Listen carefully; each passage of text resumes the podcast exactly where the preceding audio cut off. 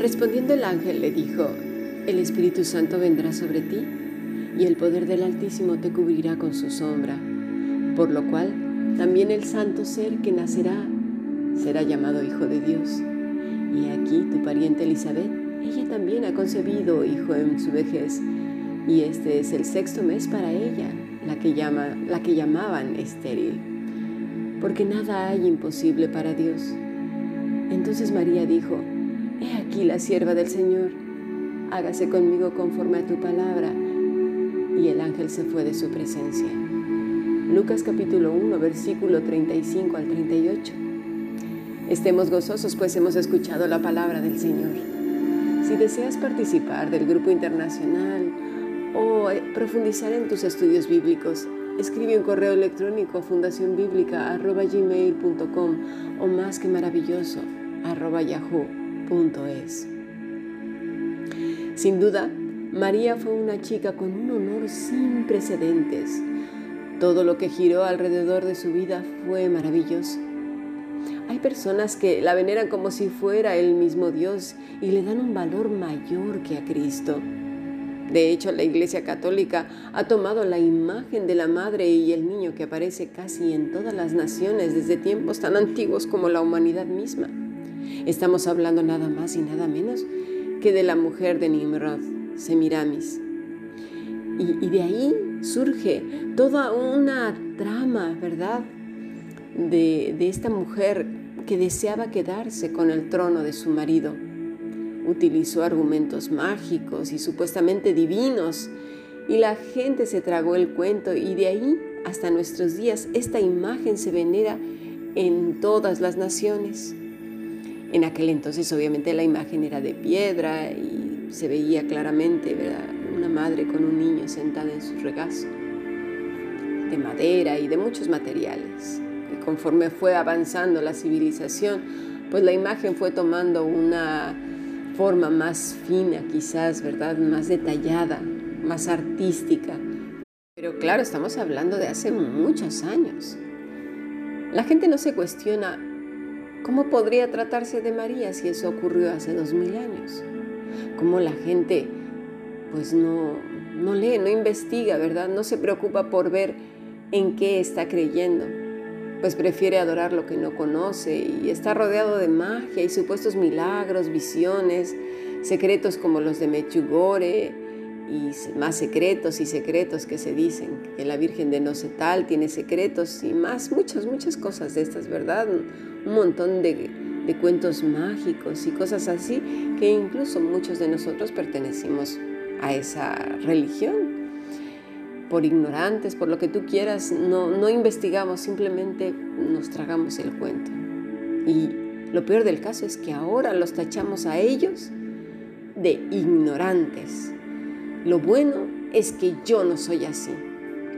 El cristiano, una vez que nace de nuevo, digo y lo digo entre comillas, entra en un estado de orgullo, como si se tratase de algo que consiguió por sus propios méritos y, le hace ver a todos como unos miserables impíos, sepulcros blanqueados, y que él pertenece a otra liga.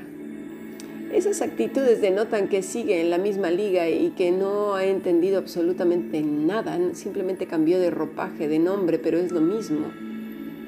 ¿Verdad? Es urgente, es urgente conocer el Evangelio, porque si supuestamente ha nacido de nuevo, con, además yo creo que ha nacido con el Evangelio este barato que venden de, de Cristo tocando la puerta como un vendedor de enciclopedias, rogando por favor entrar a comer un trocito de pan si quieres, si te dan ganas, por favor. Pues claro, razón llevan de sentirse así de orgullosos y una élite distinta y mejor. Si esta persona ha aprendido que el Espíritu Santo está a disposición suya y que depende de lo que Él haga o diga, lo puede echar de su vida y que salga además corriendo como un perrito aullando con la colita entre las patas lleno de miedo, pues sí, razón lleva. No sabe que es el Todopoderoso, no, no, no lo entiende, que no puede hacer eso con Dios. Sin embargo, si vemos la actitud de María, es completamente humilde. Su reacción al escuchar que el Espíritu vendrá sobre ella y el poder del Altísimo le cubrirá con su sombra.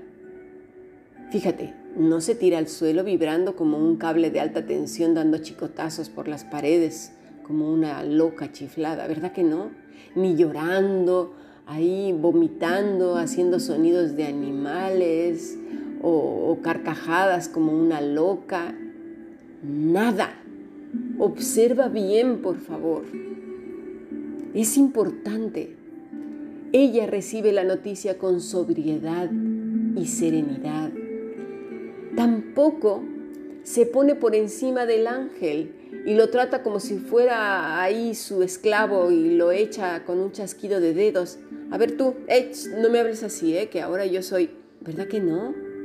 Para nada. La condición del corazón de esta chica es completamente humilde, sabe su posición delante del Altísimo.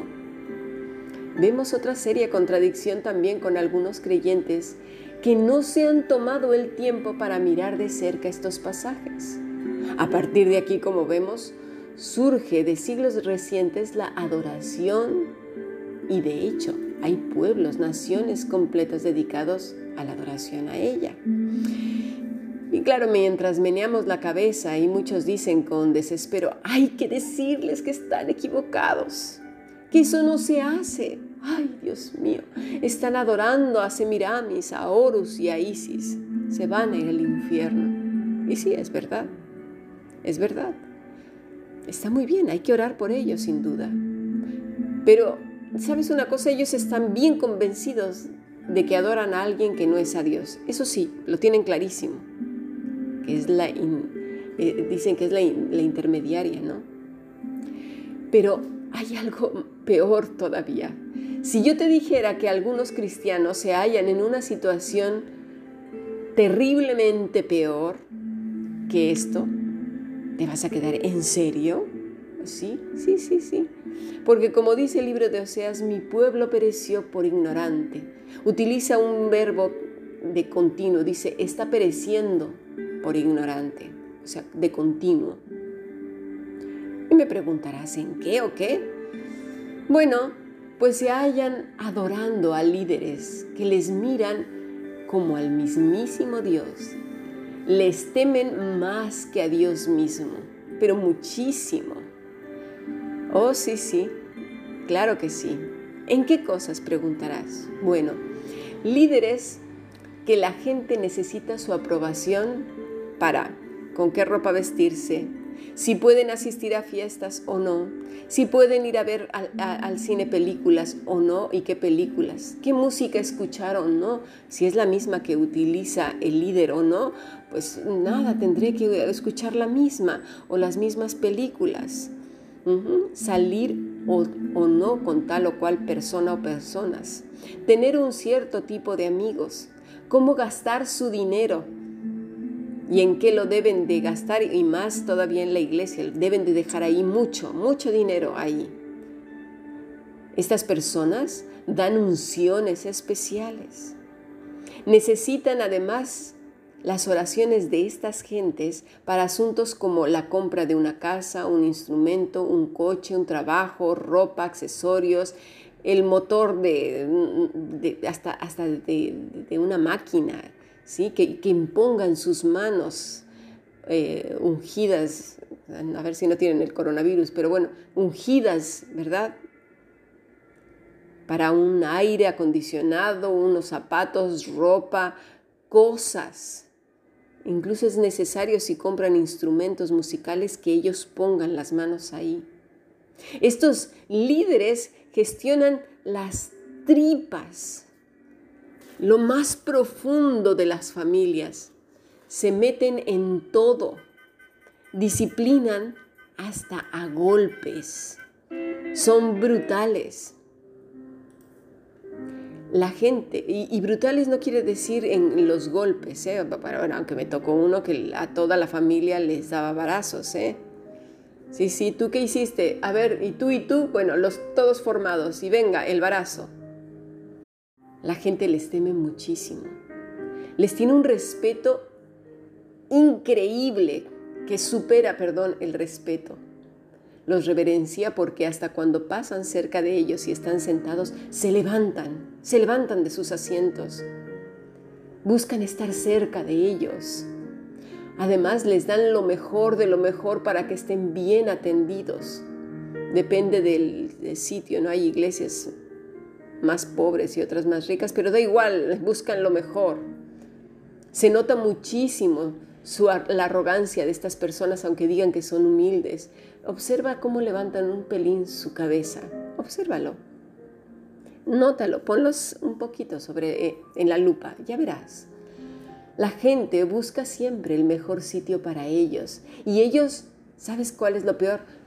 Lo toman con gran alegría porque les encanta, aunque digan que no es así. Les encanta. Todas estas cosas hinchan su orgullo, su arrogancia, alimentan ese sentimiento que no es de Dios. Te amenazan con que si te vas vendrán las plagas de Egipto te irá muy mal en la vida, que no te extrañes cuando vengan los problemas. Si te vas, prepárate para lo que viene. Estás en rebeldía. Cuidado, vete. Mira, cuando oigas esto, vete. Porque Cristo les dijo a sus discípulos, si vosotros también queréis iros, marcharos, dijo lo contrario. Exactamente lo contrario. Pero la gente no se va porque tiene miedo. Estoy esperando que Dios me lo confirme. Pues si ya te lo está diciendo con, las escrituras, ¿qué estás esperando? Pero los han paralizado para tomar decisiones.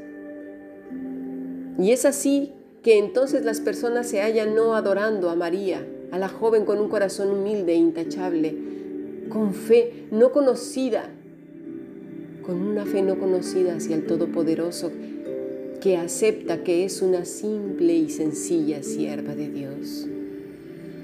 Pasemos al siguiente podcast.